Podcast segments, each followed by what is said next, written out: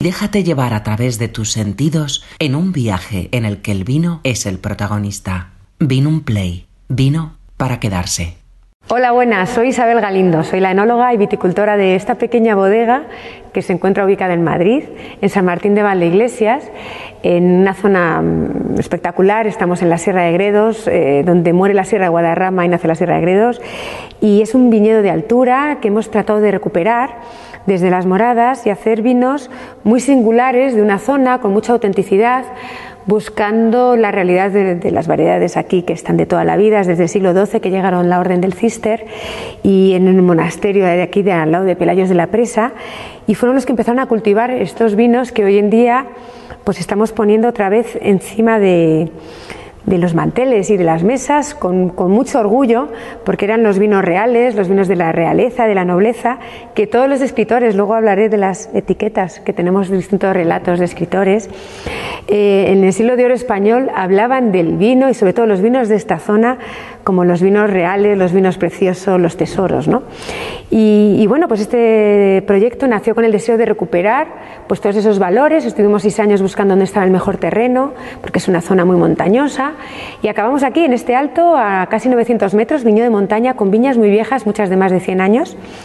Todo en secano, respetando totalmente la biodiversidad, que en el otro relato os he contado ya un poquito un guiño ¿no? a, a esa sostenibilidad que apostamos desde las moradas.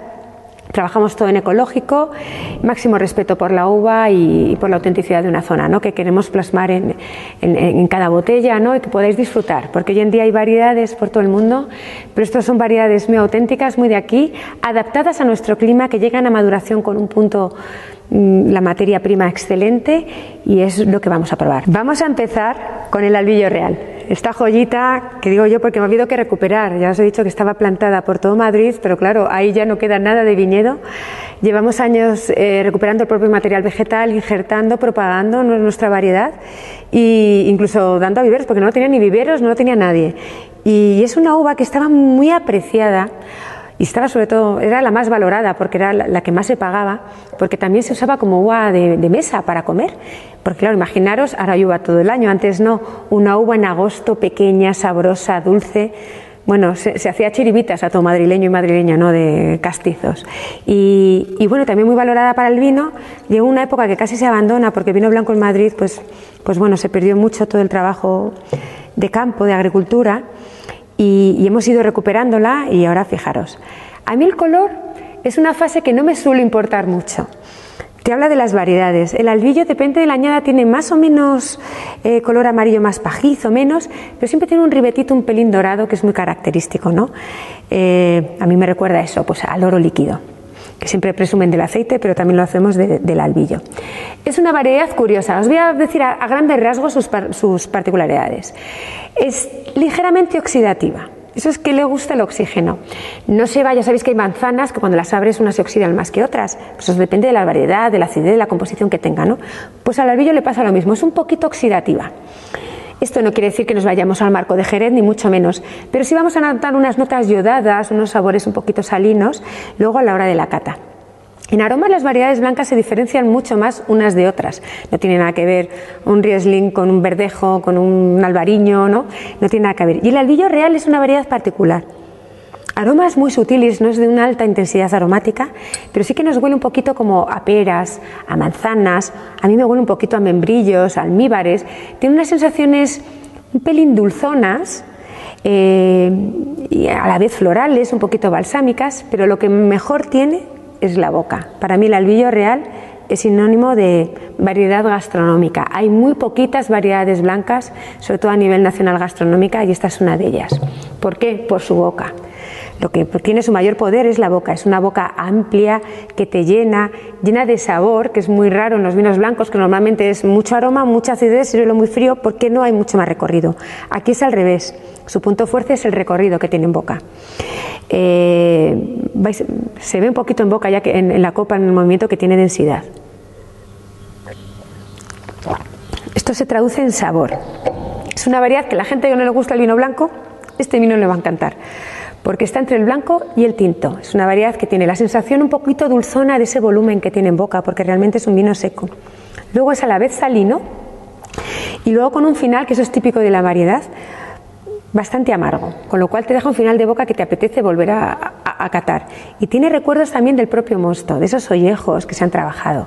Es un vino muy particular. Yo os aconsejo que lo probéis porque es muy singular, queda muy poquito, es muy diferente y realmente marida con muchos platos muy complicados. A mí me encanta, mi apuesta siempre cuando me preguntan es em, desde arroces muy melosos, pero sobre todo es con el atún, con todos los temas ahumados, con la comida japonesa, con los curados, te vas a un buen lomo ibérico, un salchichón, un, buen jamón, también va fenomenal.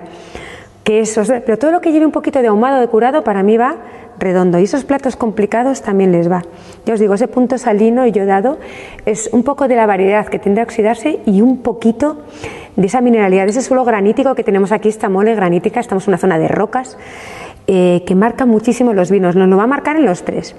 Así que yo, nada, os reto un poquito a que probéis el albillo real como variedad, porque es un tesorito que estamos recuperando y es muy diferente. Hoy lo bonito en el mundo de los vinos es la diferenciación. No todos los vinos pueden ser iguales. Hay muchos vinos, a mí me pasa que dices, tiene pues no tiene ningún defecto ya, pero tienen que tener alma, tienen que tener virtudes, tienen que tener una variedad que tú reconozcas la zona o el sitio. Eso es lo bonito, ¿no? Es como cuando en la gastronomía vas a un sitio y te gusta probar el cómo cocinan o cómo es la carne de una zona, de, otra. Esto es igual en los vinos, no hay que homogenizar, tiene que haber diferenciaciones y eso es muy bonito ¿no? en el mundo del vino. Ya vamos a pasar a las garnachas. Aquí trabajamos, la garnacha es una variedad de ciclo largo, no lo he dicho tampoco del albillo, pero es una variedad muy rústica, aguanta muy bien el secano, los suelos muy pobres. Allí donde no iba ningún cereal, ningún cultivo, se plantaba estas, estas, estas variedades. Son muy rústicas y están muy sostenibles, no necesitan regadío, producen menos, pero también la calidad va a ser muy superior. ¿no? Vamos a pasar a las garnachas, vamos a probar tres. Uno es el senda, que, equivaldría a nuestro joven, pero no es un vino joven, ahora os explico. Otro será el initio y el otro será las luces, que no se hacen todas las añadas. El senda tratamos de expresar este terruño, este viñedo de montaña, este suelo granítico, esta variedad, sin más, un poco al desnudo, ¿no? Que, que simbolice la garnacha en esta zona de Madrid, de Gredos, de Sierra, que no es tan dulzona como otras garnachas más del norte, sin embargo es muy sobria, es muy mineral, es muy elegante y sobre todo tiene un final de boca muy largo. E insisto, al estar en secano son vinos bastante sabrosos, muy gastronómicos todos, aunque este para mí es el ideal para tapear, para tapear que nos encanta comer siempre un poquito, pero ideal. ¿Y qué, ¿Y qué muestra la garnacha en la zona centro, me diréis? Pues para mí es eso que os he dicho, es mucha mineralidad, Aromas balsámicos, lejos de ser dulzones, son más bien balsámicos, aunque tienen notas de piruletas y tal, pero sobre todo es lo balsámico. Una acidez muy fresca que va a mantener el vino siempre el tanino muy al dente y un tanino que siempre dice, aquí estoy yo, pero tiene que estar maduro, tiene que estar suave. Es diferenciador, pero es parte de la caracterización de la garnacha en esta zona. Para mí es muy importante guardar y respetar la caracterización de cada variedad en la zona.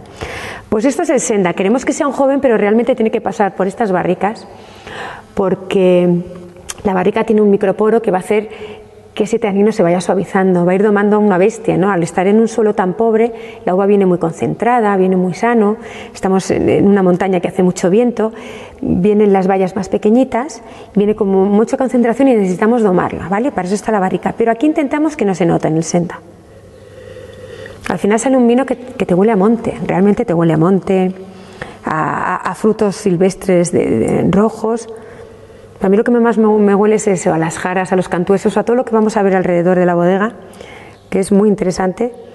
De hecho, os invito, ya lo diré luego, a que vengáis a verlo, porque una vez que ves un viñedo, ves la zona, ves el área, ves el cómo se trabaja todo, todo el trabajo que hay detrás, se entienden mucho mejor los vinos. Eh, sobre todo en un tipo de proyectos tan, tan pequeñitos, es muy aconsejable. Nariz fresca, ya os digo, eh, siempre parece que te estás tomando un vino mucho más joven de lo que realmente es. La boca está viva, divertida, con personalidad. Te esperas, hay muchas veces que los vinos jóvenes son más cortitos en boca, se acaban antes.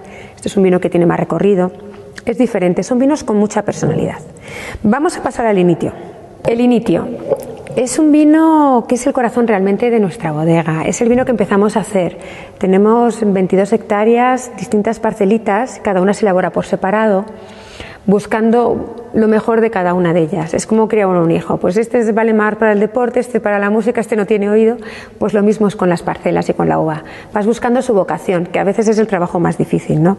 No decir, quiero hacer un crianza, quiero hacer un joven, quiero hacer un reserva, no. Ver realmente cuál es su camino y conducirle bien por él, ¿no? Ese es el trabajo real de, un viticultor y de un enólogo, ¿no? escuchar a la materia prima.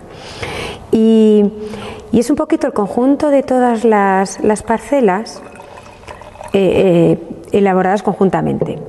Va a tener más capa que el Senda, porque el Senda suele buscar eh, parcelas que produzcan un poquito más, que puedan estar antes listas para el consumidor, ¿no? para el disfrute. Y aquí vamos a ver otra caracterización. Va a tener un poquito más de intensidad, pero al ser un poco más antiguo, va a ir cayendo un poquito más el color de pasar de un picota a un cereza. ¿no? La garnacha nunca ha tenido una intensidad muy alta en, cuanto a color. No es importante el color en un vino, la intensidad. Te va a decir, cuando estás a catasigas, te puede ayudar a decir qué variedad es, pues si es más amoratada, si es más azulada, si es más cereza. ¿no? Las variedades tienen unas caracterizaciones diferentes. Y es lo bonito, y según son más viejas, pues se van yendo más a otras tonalidades, va precipitando el color, al final el vino es una solución hidroalcohólica con muchos elementos en suspensión y van precipitando. Hay veces que si os encontráis eso va aparte, algún precipitado, si es vino de cierta edad, es normal. Igual que no salen arrugas, pues al vino van saliéndole precipitados. ¿no? Eh, bueno, este es un vino que está perfectamente limpio, no tiene ningún precipitado, pero bueno, el initio este sí que huele, este huele a, un vino natural de las moradas, a ese monte, pero también con regaliz, con roca recién mojada, con sus líquenes, em, fruta fresca, eh, pero, pero, muy recién cogida del monte, esos tonos de, de caramelo, pero un poquito de esos de fiesta, de martillos o de las manzanas, estas que echan caramelo por encima. Es como un caramelo fresco, con, un poquito más de acidez. De una acidez natural muy buena la garnacha, que eso es lo que hace que se, se, mantengan muy al dentes en el tiempo estos vinos. Y precisamente esa acidez natural hace que la evolución vaya muy lentamente en el tiempo. Son vinos de guarda, no estamos acostumbrados con eso con las garnachas, estamos acostumbrados a vinos más jóvenes. Pero al final cuando el terruño, el suelo, el clima, la variedad, ese trinomio ¿no? que se unen, te hace vinos para envejecer muy elegantemente en el tiempo, pues consigo unos vinos con una personalidad tremenda. Pues este es el inicio, un, vino que vas a ver, pues ya que ha tenido más presencia en, barrica, puede estar en torno, depende de la parcela, entre un año, un año y medio, y, luego se hace ese cupaje y se quedan vinos con mucha complejidad. Hay a mucha gente que le gustan más los vinos con aromas más primarios, que son los vinos de juventud, ¿no? esos aromas de, eh, que son la flor, la fruta, para mí son súper atractivos, que están mucho en los vinos jóvenes. Pero al final, según van envejeciendo los vinos, cuando envejecen elegantemente, que eso es lo bonito, no que envejezcan y punto, eh, pues es como un cuadro con más matices, con más colores. Eh, vas, ganando en complejidad, en, unos matices que te dan un, disfrute diferente, ¿no? Eso es muy bonito, sobre todo lo vas viendo porque son vinos que llevan tiempo ya en botella, encerrados, y según van respirando, a lo largo de una comida, os habrá pasado mil veces que vas viendo que el vino va creciendo. Para mí esos son los buenos vinos. Hay unos que empiezan muy fuerte y luego se apagan y hay otros que al revés van creciendo, te van sorprendiendo, tienen como una historia que contarte. A mí esos son los vinos que realmente más, me entusiasman. Yo siempre me guardo copita para esperar al final y, bueno, para mí es lo más, es como un juguetito que vas viendo y, y es donde más aprendes, ¿no? Vamos a ver la boca. La boca tiene mucha similitud en el, retrogusto que te deja, porque al final es la misma uva, el mismo suelo, y eso marca un, común denominador muy marcado en esta zona, pero vamos a ver mucha más boca, mucha más complejidad, un vino más redondo, más largo, más sabroso. Esto es más un vino más de mantel, requiere un mantel. Eh, aunque yo soy la que piensa que me, te vas de picnic y también no hace falta el mantel, pero vamos, que es un vino para disfrutar y darle tiempo, no es para catar muy rápidamente. Es para darle tiempo, disfrutarlo, ir viendo distintas notas, porque al final son vinos muy complejos. Aquí embotellamos todo en rama, en las moradas, eh, tanto los blancos como los tintos. estamos, ya os he dicho, a 900 metros, tanto el viñedo como la bodega. Y esto hace que en invierno haga mucho frío y de forma natural se vayan limpiando y limpiamos mediante trasiegos. Me voy a meter en este fregado, la clarificación. Cuando digo en rama es que son vinos eh, que se han ido limpiando de forma natural mediante trasiegos. Ya sabéis, cuando metéis algo en la nevera se van limpiando posa abajo y tú vas limpiando mediante trasiegos. Hoy en día, para acelerar el tiempo, que el tiempo tiene mucho valor y, es muy costoso, puedes echar acelerados de estas precipitaciones clarificantes que normalmente son derivados de proteínas animales, como puede ser la clara de huevo, que habréis oído mil veces, la cola de pescado, bueno, pues proteínas normalmente de origen animal. Esto ayuda a arrastrar ese tanino, a evolucionar más rápido el vino, a limpiarlo, a sacarlo antes al mercado. Pero ¿qué pasa? Que te arrastras o que quieres, pero también se lleva el alma, se lleva las raíces, se lleva, se da mucha personalidad. Para mí es como que le haces una operación estética al vino muy bien, son vinos muy agradables, sin defectos, pero que les faltan. Vuelvo a lo mismo, vinos globalizados, sin defectos, pero sin alma. Y hay que buscar, por eso las moradas siempre vamos buscando eh, esa identidad, ese terruño. Puede gustarte más o menos, pero es muy auténtico y es muy importante para disfrutar de los vinos saber distinguir unos de otros, saber a, tu paladar enseñarle sabores distintos, no aburrirlo siempre con lo mismo. Hay que enseñarles. Al principio a veces que te chocas, como cuando cambias de provincia el sabor del agua te sabe distinta pero no es una mejor que otra. Hay veces que hay que ir mirando y acostumbrarse, ¿no? Pues hay que acostumbrar a nuestro paladar también, porque así aprendemos, es, adiestrarlo, ¿no? Como con la comida, como con todo. Bueno, pues ese es el inicio. para mí es una representación muy viva de, este paraje tan fantástico de donde está el viñedo, ¿no? Y vamos a pasar a las luces. Las luces, mira, en otra grabación me habéis preguntado vinos, momentos del vino. Pues para mí las luces es otro momento del vino. Eh, porque fue una apuesta, una apuesta, fijaros que empezó en 2007, ha, llovido ya mucho, eh, pero fue cuando empezamos a conocer mejor la garnacha, que la garnacha antiguamente era variedad mayoritaria en España, se empezó a denostar abandonar, a buscar variedades que venían de fuera, como los Irás, los Merlots, los Cabernet Sauvignon, y empezamos un poquito a dejar de lado lo propio, porque antiguamente también íbamos a graneles, a vinos de más de chatear, de cual. Y la garnacha era una variedad muy productiva, pero si te vas a suelos muy pobres, pues expresa muy bien y sobre todo está muy bien adaptada a nuestro clima. Llega a maduración muy equilibrada, no necesita aportaciones químicas, ni correcciones, ni maquillajes. Y eso es muy importante.